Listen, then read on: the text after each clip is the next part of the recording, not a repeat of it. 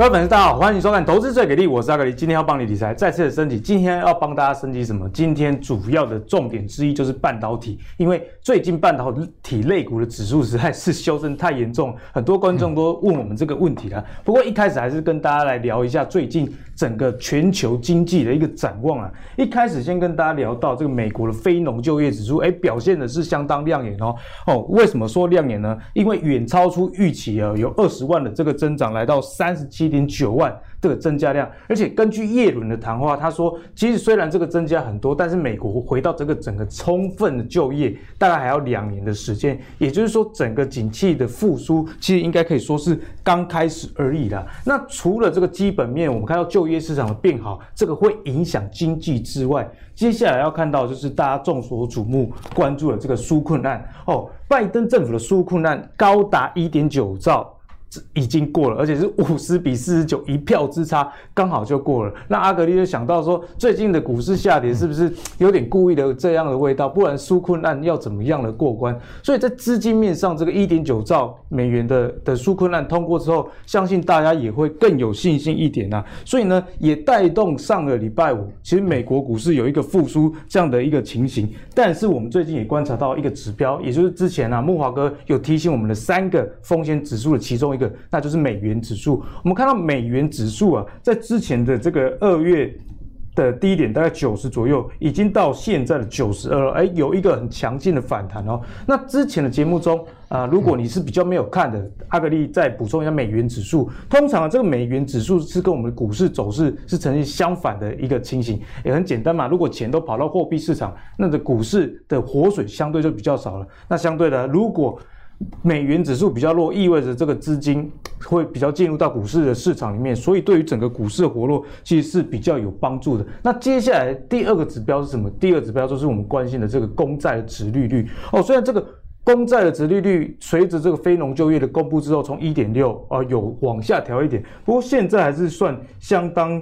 诶，相对近期三个月以来比较高的一个位阶，还是在一点六 percent 的一个附近啊。好，所以呢，三个慕驊哥说的指标有两个，诶，现在看起来好像都有点危险的样子。那最近的科技股的修正，我们的网友啊，这个 MK 又有留言说，现在满手的半导体啊，只能假装说自己没有看到。所以到底该怎么办？就是我们今天帮大家解惑的一个重点啊。那首先欢迎今天的两位来宾，第一位是我们的资深财经专家阮慕驊，慕驊哥，大家好。第二位是我们轻松投资达人，我们黄景川博士。嗨，大家好。好，那一开始呢，我先跟大家来聊聊这个半导体啦。因为从去年到今年年初，其实大家的重点都是在半导体哦，尤其在过年以前，大家的重点就是，哎，你有没有买台积电哦？因为台积电这个涨势实在太太好了哦，大家都喝笑得合不拢嘴。不过最近半导体指数我们可以看到，其实已经从二月这个十七号的高点回落了大概九 percent，哎，其实是。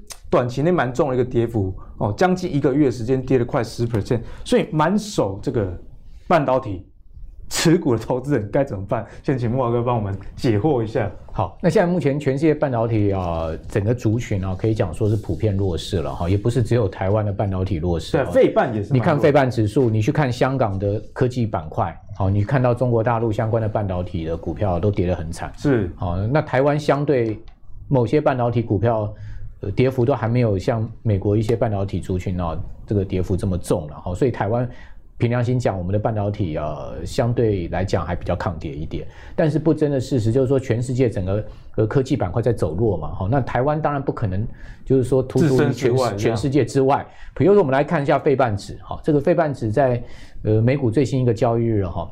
它其实是破底的，好，各位看到它跌幅很重，季线都几乎没有守，哎，季线是完全没有守哈，而且它是呃黑 K 棒哈，呃超过五趴的跌幅啊，是跌破底部了，好，那你有没有看到这样的一个指数，有点像是一个 M 头，哎，有有这个味道，像是一个 M 头的，对不对？哈，那我们来对照一下台湾的半导体指哈，你也可以看到啊，很明显，它一样也是一个 M 头，虽然相对这个跌幅比较小一点，对，但形态有点像，你可以看到它的这个 M 头。也蛮明显的，对不对？那你会发现，哎，其实台湾这个半导体指啊，相对费半还比较有撑呢，因为季线还没破了。好、嗯，但是 这个费半指，大家来对照一下，它其实是已经早在三个交易日之前就跌破季线了。那跌破之后站不回去，所以慕驊哥可不可以说，如果费半指数没有止跌回升的话，台湾的这个半导体，你说要迅速反转，其实也是很不容易。很难，好，因为这个毕竟啊，这个整个投资气氛啊，它是全世界环环相扣的。对，那只要说这个美国的投资气氛不好的话，那相信这个台股一定会反映前一晚上这个美国股市的走势嘛。好，所以你看到今天台股我们在录影期间说，哎呀，一开盘这个台积电、联联发科都往下杀，是，那联电又杀破底，好，所以你会发现说它就是反映这个费班的弱势，反映美国纳斯达克的弱势，但相对。这个台股啊，我就要不要强调说它其实还是蛮抗跌的，因为像今天这个盘盘中杀下去有拉上来嘛，好，可是你会发现，哎，今天最杀最重的族群其实呢是这个高价千金的这个呃半导体族群，像翔硕啦、好普瑞啦、信华啦。哇，这个大盘才跌个零点五趴啊，但是他们都跌了六七趴啊，嗯，而且都是跌破底啊，蛮强烈的，哦，都是黑 K 这个灌下来破底一个走势啊，所以说有一点，我们这个半导体族群在这个轮跌的态势，好，这个科技股在轮跌的态势，那这也难怪了，因为你可以看到，就是说纳斯达克指数哈，它其实不是一个 M 头形态，它是一个头肩顶的形态。啊，它这个头肩顶形态，它的一个呃颈线的位置在一万三千点。那现在目前是跌破颈线的情况。那当然它有可能有一个逃命逃命波。如果是一个头肩顶小头的话，对，它当然也还会做一个逃命波，就是说它会这个回撤颈线嘛，哈、嗯。但回撤颈线通常来讲，哦，它后面还有再更低。哦，所以说你发现最近其实呃市场上偏空言论也蛮多的哈。比如昨天有一个大新闻，啊，Zero Hedge 就登出来了哈。那 Morgan Stanley 的一个呃。股票，美国股票的首席策略师哦，叫做呃，这这个策略师他其实是被这个 Zero Hedge 评为啊年度最佳分析师的，好，这个 Michael Wilson，好，因为他。预测啊，这个去年美国三月的一个崩盘很准啊，所以大家就蛮信奉他的。那他又是这个大摩的首席策略师，所以大家就觉得说，哎，这个人讲话。所以最近他的观察是怎么？对，他观察是说呢，现在目前这个纳斯达克指数，就纳斯达克一百指数哈，它其实是有一个头肩顶的形态哦，就这个技术面来看。哦，也是提出这个警示。对，然后呢，他说呢，现在目前看起来有可能会回测两百日均线。大家都知道，美国股市一个两百日均线、五十日均线、一百日均线是很重要的一个。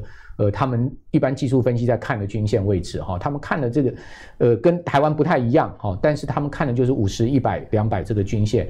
那两百日均线，我这个昨天看了一下，你知道位置在哪里吗？那位置在哪？好，现在这个纳斯达克指数是收在一万两千六百零九点嘛哈，如果你去看两百日均线的话，在一万一千六百点附近啊。好，也就是说，差不多这个头部好下来一个等侧的一个跌幅了。对，现在目前还没有满足。也就是说，如果它真的跌到一万一千六百点的话，那下面大概还有差不多这个四五百点的一个空间。是，好，所以说呢，稍微可能还是呃不止四五百点哦，差不多呃有一千点的空间哦，一千点出头哦。所以说大家可能还要稍微再谨慎一点哦，因为如果说它真的是回撤两百日均线的话，哦，如同如同这个 Michael Wilson 的这个预言的话，那这个后面可能科技股的。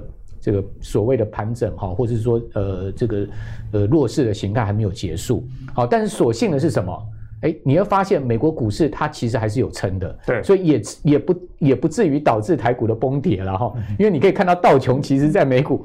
费费半跟纳指大跌的同时呢，它其实是创历史新高的。你看它盘中是创历史新高的，所以就是木华哥之前在节目中也有提醒我们，类股的轮动其实是很重要。这个盘没有结束，只是没有错，从这个高评价的族群修正的评价到低基期的。对，就是说这个呃投资风格在转变嘛，好，就是类股类股在轮动，市场的资金避开了科技股，避开了半导体，然后进入到这个所谓的呃。呃，道这个道琼三十成分股的这些股票里面去，那这样子的情况也使得你可以看到今天台股盘面上，哎，钢铁股在涨，好，银建族群也不弱，好，其实它还是有蛮多这个呃类似像道琼这样的呃传统产业啊哈，或者说我们叫内需型这个呃疫情受害的相关股票，先前期期比较低的，对，最近在涨。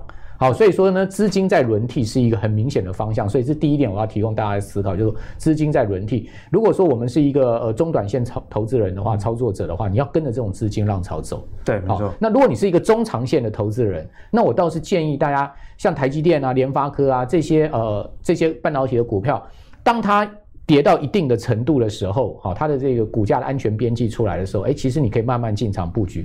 可是现在恐怕还不是时间点。为什么？因为现在这个时间点上，我们可以看到，不管是这个呃费半的形态，还是纳指的形态，似乎都还没有修正到一个相对的满足点嘛。那你在这个地方如果大举进场的话，可能会有风险。至少跌等这个技术线比较直缓直跌这样。对，至少你要看到一个底部形态出现。哦，我们说一般来讲底部形态，如果以中期来讲。你你这个指数下来的话，你你不能破底，至少要一周到两周的时间，一两周，你没有看到它破底。对，哦，那如果说它每隔两三天就跟你破底，每隔两三天弹一弹就给你破底，弹一弹破底，它就是一个空头形态嘛，这个就不不不不去不用去争辩了嘛。是，哦，所以说你至少要看到一两周，好，差不多十个交易日，好，到到到呃，如果看长一点，十五个交易日，至少它没有破底。那没有破底，我们才可以说，哎，量缩下来，似乎是有一个底部形态出现。那时候你可能在比较这个大的资金进场，会比较好啦。是，好，这是我的建议，就是说，如果你是一个中长线投投资人，其实你对半导体股票你不用太太太担心了，基本面其实太太恐惧了哈。那短线上面确实你可能是套牢，但中长线来讲，事实上全世界还是要靠这些科技。科技产业带动进步嘛，好，所以说我认为中长线下来，他们修正到一定的程程度的时候呢，其实市场的资金有可能从我们刚刚讲的这些传产啊、道琼的成分股啊，像美国一样来，它会再转进去这些股票，好，因为。大家都知道市场是轮回的，好，它这个市场资金永远是这个 smart money，它会去找一个基期比较低的。为什么这一次会轮轮到这些股票涨？那是因为他们过去基期比较低，等他们涨多了，他们基期高了，那资金又会出来了，好，就会进入到这个科技股啊，啊，这些半导体股市，对，股市就日复一日。所以你要跟着这个节奏走的话，我觉得话相对你是中短线投投投资人的话，你可能可以跟着这个这个节奏在走。嗯、所以呢，木华哥其实告诉你啊，如果你是比较短线的投资人，其实你不能只看这个加权指数，因为在美国其实指数分很清楚嘛。道琼工业、纳斯达克啊、费城半导体，你可以很清楚知道这资金的轮动。那从这些轮动之后呢，我自己在台股的话，我会看这个类股的指数。像我们刚刚讲的，不是半导体类股指数这么弱的情况下，如果你是短线的交易人，那么就该避开，可能会是比较好了。不过也像木华哥刚刚讲的，这些股票其实基本面都相当的好。今年一二月营收我看起来也是非常不错。所以呢，等整个跌势止跌之后再。好好的思考进场时间点，其实都还来得及。嗯、那接下来要请教一下黄老师啊，黄老师，满手这个半导体股票的人，你会给他们什么样的建议？呃，基本上呢，我想你假如说是满手半导体股票，你为什么会满手半导体？一定是看到它的潜力嘛。那当然，半导体在台湾本来就是一个很有竞争力的族群了。是哦，所以在这个你可能说，哎，我本来就是一个长线投资者。中长期投资者，所以我才会那么看好嘛，他会全部压半导体。那基本上我觉得也真的不用太过于担忧啦，毕竟企业一定有它的本质。所以老师也认为这是短线的股价震荡。对，然后呢，我用这个葛兰碧准则来跟大家做一个说明了哈。基本上呢，没有一种个股啊，或者是类股，它只会涨，永远都不会跌，大概不会啦。只是说这一次大家觉得好像跌比较深一点，但你看哦，在葛兰币准则里面，啊，它也会有所谓的超涨的时候再回来。我建议投资人哦，不妨你就用这个均线的观点去看就好了。那均线的观点呢，啊，大家可能会说，哎，我到底要用哪一条均线啊？那么多条，那假如说了哈，这种股票。涨很凶的，其实有很多涨很凶的个股啦。那一些个股要比较小心，你可以用月线做考量。嗯、那像这些大型股，我想个人的力量都不容易去影响，像不不太容易撼动。像台积啊、联电这一些，那你不妨用季线的角度来看。所以呢，假如说用这个几个角度，你看了这个葛兰碧准则啊，它即使跌破，它都有机会再上去，但是前提是。这条均线不能走平下弯，嗯、我想这是最基本的一个。嗯、均线的方向很重要。对，它只要往上，你说跌破一点点，马上站上去，这个当然没什么关系。那甚至其实它都会有碰一次、碰两次这样的一个机会。所以我们看了，假如说用这几个半导体的指标股来看，像联电，其实我是觉得联电是这里面最弱势的了，它已经破季线了，但季线。好像下弯没有，好像还没有，但是它真的是有一点点叫做，这叫加护病房啊，加护病房。那像这个你可能就要稍微注意一下，像这个我就觉得同样是半导体里面，那说像台积电，台积电感觉那个感觉，因为可能前面太会涨了，大家才会觉得回档一下，我就觉得这蛮正常的了哈。那它连季线都还没碰到，啊，他还没碰到那么大型的股票，而且。基本面状况很好，我就觉得你们季线你反而应该站在买方了啊！我这样要投资嘛，就叫轻松一点啊。那像日月光，它都还在月线附近啊，啊，那你前面你会觉得说，你刚刚那么不巧就买在最高的那个最高点那个一百一百二，那你可能真的要自己要检讨一下，为什么你会买在那个最高点一百二了？好，那那其实买股票也不是只买一天嘛，你可能就是说，哎，低点买，那看它转强加嘛，那你整个平均成本也不见得会在一百二啦。那假如由一百二看下来，大家会觉得好像跌很多。对。但我想，大部分的投资人哦，不至于说你真的全部都买那么厉害，就买在最高点。我觉得应该不会。就年后庆祝行情那一波突然拉起来，但之前其实都在都有买了，对呀、啊。所以也还有你等于说是少赚一点。那其实这个股票市场哦，呃，本来就是这个样子的。那像联发科啊，我觉得这这些个股哦，看起来好像都比我们的那个。绝对比费城半导体强。哎，因为费半我们刚刚看到，其实跌破对啊，对啊，是毫无支撑的状况。那这一些台湾的龙头股看起来都好像这一档是联咏驱动 IC 的代表股。那说哎，前面连跌很多天，昨天公布获利以后，今天也都还在季呃月线月线往上升，都还在月线附近整理。那我觉得这个都还不是什么太大问题了哈。那南亚科也是这样子，所以老师意思是他们重要这个均线其实还没有有效的被跌破。对，我认为都还没有有效跌破，甚至有一些都还只在月线。所以我把它说整理以后，这几用这几档个股来看哈，大家可以看一下，呃，这些都是半导体的龙头厂商，代表性的类股，而且它股本市值都很大。所以你看，除了联电是最弱势以外。其他的都还在季线上面，而且季线都还在上升。假如你对照那个葛兰碧准则啊，到底是你要跌进季线的时候买，还是要非常强势的时候买？你可能这个自己要一个。哎，老老师，你这样讲，我好像比较懂刚刚那张葛兰碧原则的图是什么。也就是说，如果这个。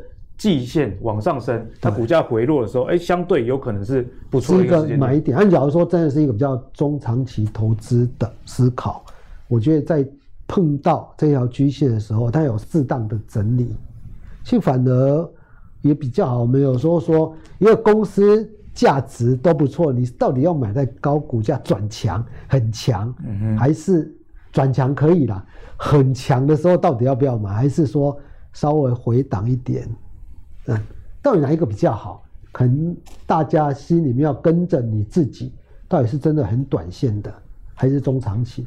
我很同意慕华前辈刚刚所说的哦，你这个中长期投资者，其实你要你在意的，其实应该是它的竞争力哦。嗯、我觉得这个都不是什么太大的问题了哈。那像今年呢，我觉得半导体整个表现都不错。假如说大家呢，还是要稍微考虑一下有股息的，其实这等一下。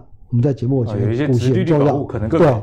那这一些封测族群啊，其实，在最给力的三十三集啊，在今年的展望所提到就是封测啊、被动啊，还有餐饮。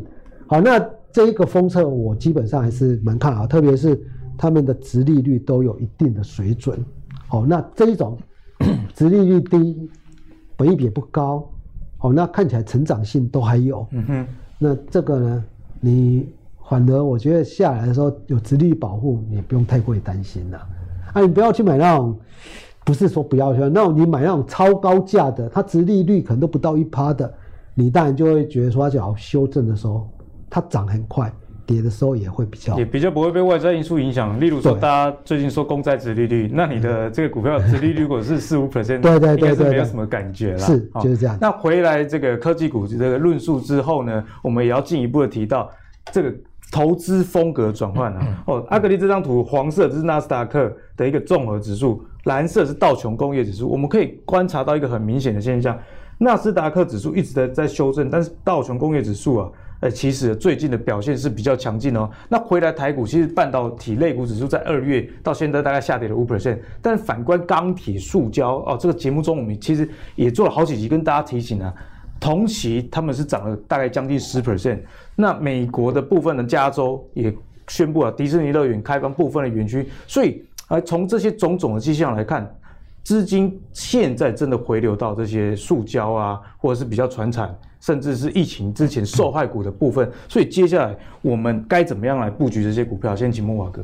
好。那现阶段当然我们可以看资金的流向哦，非常的明显哈。我现在给各位看的就是说这个半导体族群呢哈，占台股的这个呃整体成交总量的资金占比图啊，大家可以看到它其实最高大概就在一月二十二号，当时整个半导体呃这个族群啊，居然占大盘的成交总量将近一半，一半太夸张，达到百分之四十八哎，哦那这个。太多的人拥挤在呃一一一一个固定的地方的话，总是会出事嘛。没错，所以你会 看到后面就发生了一个多差多的。股市就是人多的地方不要去。对，好，那你对照这个呃整个半导体指的话，你也会发现，哎，几乎就是同一个时间点，好，半导体指创了这个波段的最高点。好，所以说在这样状况之下，你会发现，哎，这个资金的占比哈，的确就是说，现在目前我们可以去观察哦，呃，这个呃族群。它在轮涨，好，或者说轮跌的一个态势。那现在目前半导体族群的这个资金很明显的撤出来，那撤到哪里去？就撤到刚刚阿格力所讲的，好，就是这些传产的族群去了。所以你可以看到，像最近这个呃金融保险指啊，它下面是有量的，然后它指数它其实是在往上创高的，并没有跌。你看富邦金最近的表现相当超强。国泰的表现也好，对，国泰相对这个走势没有像富邦这么凶猛，但是这两档股票都稳稳的在上。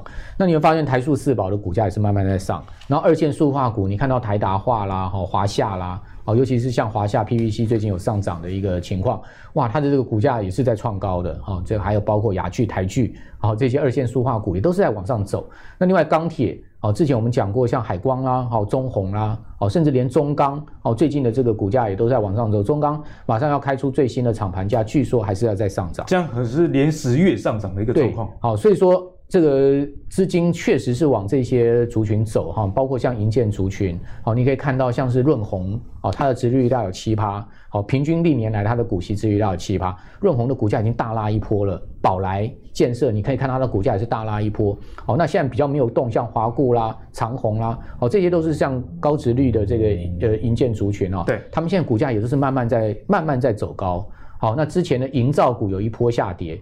哦，那但是你会发现，哎，最近达新工也拉上来了，哦，他们也都是从这个破季线这样一个反转的格局啊、哦，所以说，哎，你会发现说，哎，这个资金啊、哦，确实是往这些船产在走，那也因为有这些船产，所以就把大盘撑住了嘛，对，哦，所以说大盘就没有出现持续大跌的状况。那我觉得把大盘撑住有好有坏啦，好的就是说呢，相对这个投资人可能。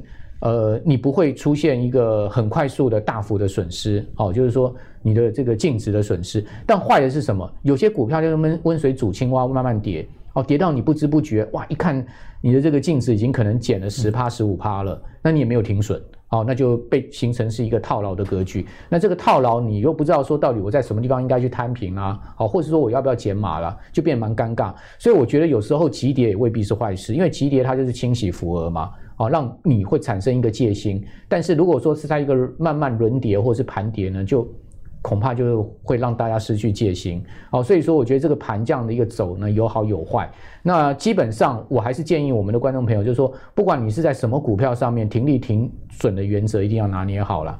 哦，也就是说，当呃，即使是台积电，哦，或者说你手上即使是联发科这么好的公司，哦，大家都对他们前景非常看好，它可能跌跌跌破了一个月线。好，你某种情况，你可能破十日线。如果你是一个比较中短线操作者的话，你可能还是要做停损。嗯，好，你不要说啊，台积电非常好，所以我就抱着它，然后呢，呃，持续加码，它越跌我越买。可是问题是，台积电到底会跌到哪里？没有人知道。也许它跌到季线，甚至它跌破季线都有可能，没有人知道，也没有人可以去预测。对，尤其是外资天天在卖超台积电的情况之下，它卖压这么大，好，那很难就是说。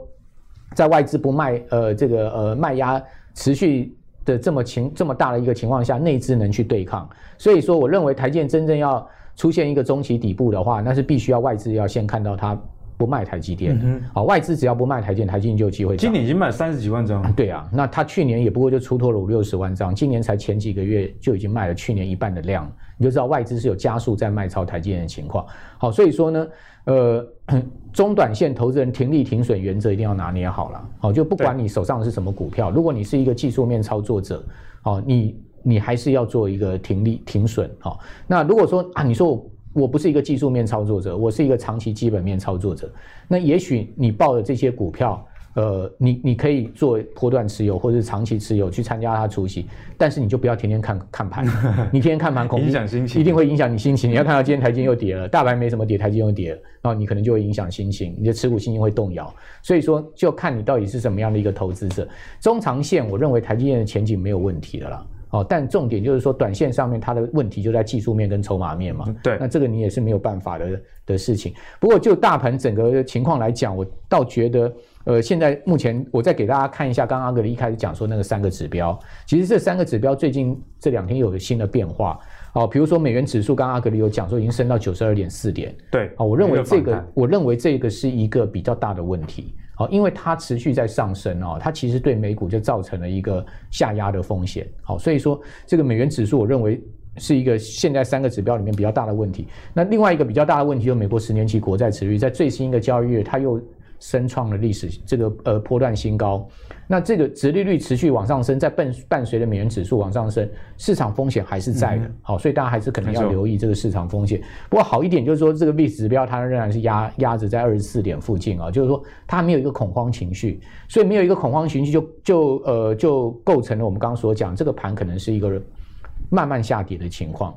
那慢慢下跌，就回到我刚刚所所讲的，它有好有坏。对，好好的就是呢，你不你不会瞬间大幅的这个资产减损，但坏的是你被温水煮青蛙，哦，你跳不出这个，蛮、这个、痛苦的，跳不出这个锅，哦，这个青蛙跳不出这个锅，因为被杀一刀可能会想逃，马上停损。啊，啊，你今天被这个吓到了啊，你的股票跌了七趴八趴，你可能会想说赶快跑一跑，嗯、但如果它天天一趴一趴跌，你就没有感觉了，哦，所以变成是这样的一个状况，所以它也有有好有坏了，所以。呃，在这种盘势的情况之下，我会建议大家停利停损的原则一定要拿捏好。不管你手上是什么股票，如果你是一个技术面、筹码面操作者的话，那如果说你不是一个技术面、筹码面，你是抱着像台积电、联发科这样的股票哦。那你可能就不要看盘，然后因为你一看盘，恐怕会影响你心情，对吧？所以说就看你是什么样的一个操作者，哈，就是说在这样的一个现在目前一个相对比较偏空的一个气氛跟局势之下，我们可能还是要有一些操作的原则了。其实慕驊哥提醒我真的是非常认同啊，就是说投资你要根据自己的目的哦，比方说你是短线的投资人，那木华哥刚刚跟你讲的。其实就很清楚了，这种类股轮动的情况下，你应该要去追强嘛，然后避开弱势，因为做短线的人其实就是顺势交易。但是如果你是真的很长线的投资人来说，那这个类股指数的下跌，反而是你进场，因为你是玩长期，长期来说，如果这个公司基本面还是好，相对你拉长来说，这里的低档说不定。哎，真的是未来你赚钱的一个很好机会。但是木华哥也提醒你，毕竟人性啊是脆弱的，每每天看盘看盘，长期投资也会变成说要不要该把它卖了，所以精神会衰弱嘛。对啊，所以这很重要，还是要看自己的投资目的。那接下来请教一下我们的黄老师啊，哦，这个最近这样子的资金轮动的情况下，如果有一些人他想要布局的是这种。所谓解封后的概念股啦，或者是之前受害基期比较低的，我们该怎么样来观察？呃，我想呢，这个要买这种疫情受害股，今年解封了，我想公司的竞争力还是最重要的依据了哈。那公司的竞争力，当然你可能说，到底它的竞争力用什么样来评估啦？就我们在阿格力的节目里面提过，在前面像。呃，因为我在节目中很少讲个股的，我就讲王品这样个股，在第二十集、第三十三集。老师，你可能太常去吃牛牛排，是不是？嗯、他吃他的很多新的东西，我觉得都还不错了哈。那这个部分呢，我想提过，像费雪哦，他在新的有一本书啊，他提到说评估的准则，他两两个最基本的评估准则，嗯、一个是 PSR 啊，市值营收比，另外一个就是。股息殖利率，那所以呢，其实股息殖利率呢，真的是一个很好的思考。我也建议大家，其实现在这一段时间呢，哈，每一年大概二月到五月、六月除夕前这一段时间，其实大家不妨股息殖利率把它多放重一点，嗯，哦，你大概就比较不用担心啦。你就好像最最差嘛。等下会给大家一些，而且投资有时候也是跌息。最近其实很多都在涨，这种股利公布之后很好的，然后股价就马上。其实每一年都一样，我觉得每一年这一个时间都差不多这样子。好，那不过呢，就本来股息就是很重要的基本。好，因为像我们在节目里面呢，二十集、三十三集、四十九集，为什么要特别提啊？就是假如大家呢中间有一些你你可以回去再再看嘛。这对，比方说 PSR 的概念到底是什么？就那比如说护城河的概念啊，在在这个四十九集。好，那这个部分呢，特别是二十集，我们第一上节目的时候啊，生活选股下一档保养，举王品为例。对，那再复习一下，为什么会是这样子说呢？呃，来看看啊，在上面这一章啊，大家可以看一下，在上面呢，我们曾经说，当时候当时候的 PSR 在底下，哦，这是当时候在最给力呢，在四十九集。的时候呢，我们有列列出来。当时候王品的 PSR 是零点五三，其他的像瓦城啊、汉来啊、豆腐啊、六角、美食都超过一。所以我们说呢，基本上你会觉得不觉得王品是严重偏低嘛？当时候节目是这样提。嗯嗯阿格力还那时候还问我说：“哎、欸，用这样讲，好像王品还有很大的空间。”我说：“假如从 PS 的角度来看，单论这个指标的话，是没错。”那接下来你就要去看，哎，王品它在营运的表现上面是怎么样？其实你看哦，在我左边稍微有统计一下上次节目到这里，那期间涨幅呢，当时候上节目的时候是一一八，现在股价是一六七，它是这些餐饮类股里面表现算一枝独秀。第二名是美食，那美食呢，相对上它的 PS 还是偏低。所以呢，你找中所谓的股价被低估的，对，嗯，这个就没错了啦。那你意思啊，就是类似本一比的概念，对不对？没，但比较不一样，它比较及时，因为它是用营收来看，营收每个月公布嘛。对，那另外一点，本一比上次所提到最大的问题，它会受到一些汇损啊、业外啊，嗯，哦，会受影响。对，而且它公布的时间每一季公布一次，你这个也会受影响。好，那在这种情况之下呢，你看哦，那。当然这边还有另外一个，你看这个王品啊，只要相对这一些餐饮类股，它在一月的营收，MOM 的角度来看，因为一一月啊，为什么要特别用一月？一月出现了国内的本土疫情，其实很多餐饮类股整个统计它是衰退的。我们说 MOM 衰退的，那王品当然是衰退，就衰退百分之零点零八，是这里面衰退。最少的，而像瓦城衰退了快十一趴，MOM 的观点啊，那这种情况之下呢，我觉得就是啊，你大概用这几个指标稍微看一看，那王品的过去的股息也都不错，那基本上这样就会觉得比较心安嘛。好，那在股息的这种所谓的疫情受害股之外，我觉得在这一段时间哦，新疫情受害股之后，我还是觉得这些餐饮类股很有机会，因为。小餐饮都关关光了，啊，关了很多了。其实每一次危机都是让这种强者很强的强者很强。对，你可以看到每一家很多家都有今年有扩充的计划。那在这种情况之下，他们强者接下来的空间其实会更大，因为他们护城河会更强。这样子。那除了这个以外呢，我觉得这一段时间的选股方向啊，大家可以这样选，这是最基本的原则。第一个。殖利率选超过六趴的，第二个选今年预计会比去年好的，那这个你说要怎么预计？营收可以看一下嘛。第二个公司会有话说嘛，会说他今年有什么展望。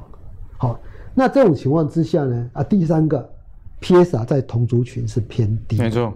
那所以呢，在这边当然我们 用用一个例子哦。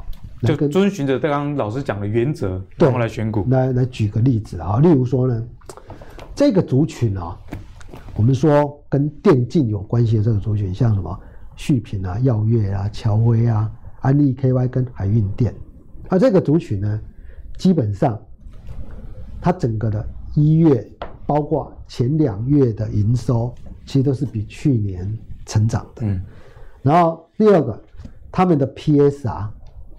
都偏低，那这个怎么偏低呢？例如说他们的盈利率都第三季都有十七趴，哎，你知道这个十七趴的 PSR 大概都会在二左右，啊，这个族群现在都偏低，安利 KY 稍微高一点，一点五，基本上其他都不是很高，好像这底下你可以看到像旭品啊、耀月啊、乔威啊，其实都不是很高，对。然后没有股息，你可以看一下它预估的股息。当然，这预估股息是用过去它的股息配发率，或者有一些已经公布，像 IDKY 已经公布了，那它会有一个预估的有一个值利率啊哈。那你可以看，像我认为海运啊、续品啊、药业啊，它值利率其实都在六趴左右或以上。是，我估计是这样子的，但最后实际的公布你要等公布的结果。但是假设真是这样的情况，他们有成长，然后公司呢，新闻 对外也都是说今年是不错的。对，再加上其实电竞啊、哦，它跟远距又有一点不太一样。电竞呢，年轻人都会追求更高效能，汰换的比例会比较高。就算我电动打输你，我设备至少不能比你差嘛。而且设备比人家差一点，搞不好效能就比较差。他一定要用这样才能打赢人家。好，那这一些呢，基本上殖利率就还不错。好，用这个角度去看呢，那在这里面呢，例如啊，我举例了哈，你大家可以看，比如说呢，你你可以跟对每一个去看啊，例如像这个续品啊，三三二五最近表现还算不错，你可以看到它还有一个，它因为去年办现增，而你也知道它股价为什么会跌下，因为现增压抑嘛，然后今年呢，除了本业公司说今年没有理由看淡，它会成长之外。还有一个泰国厂，那这个当然要观察啦。只是说公司这样讲了，它最重要还有一个已经公布的，它要处分它的土地，啊，就东莞那边的一个土地。那这个土地呢，这是他的法说会上面所说的，这一张是法说会上面所说的，啊，一月的法说会说，他土地要把它卖掉，它成本是九十块。现在的公告限值是一万块，有没有多啊？很多，九十块一万块，我也觉得怎么会取得这么便宜的土地啊？太夸张了。然后他在这一章里面，他就提到说，不得低于授权董事长以不低于二十亿去处分这一块土地，那成本几乎等于零，二十亿对他的 EPS 贡献呢，一定是超过二十块的。那你就想，那这个什么时候处分不知道，但是公司都已经在重训这样讲了，嗯，代表他就会有这样的机会。那今年的展望又不错，本业的本益比呢，大概已经低于十倍了，然后 PSR 又偏低，股息又不错啊，这个有没有涨其实都不重要，你就是等待嘛，总会有一天会涨，而且这个弧度可能就会不错，你就用这种方式以逸待劳。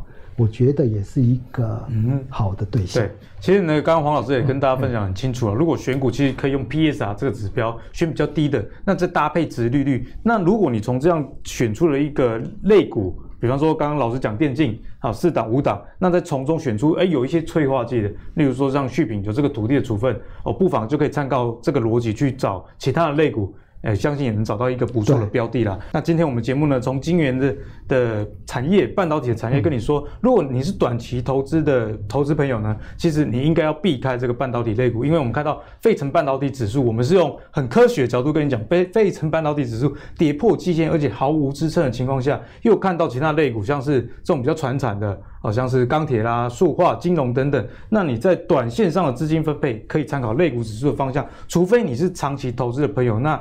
这时候的半导体类股才是，诶，你比较可以开始分批布局的时间点啊。那如果短线的朋友就比较不适合。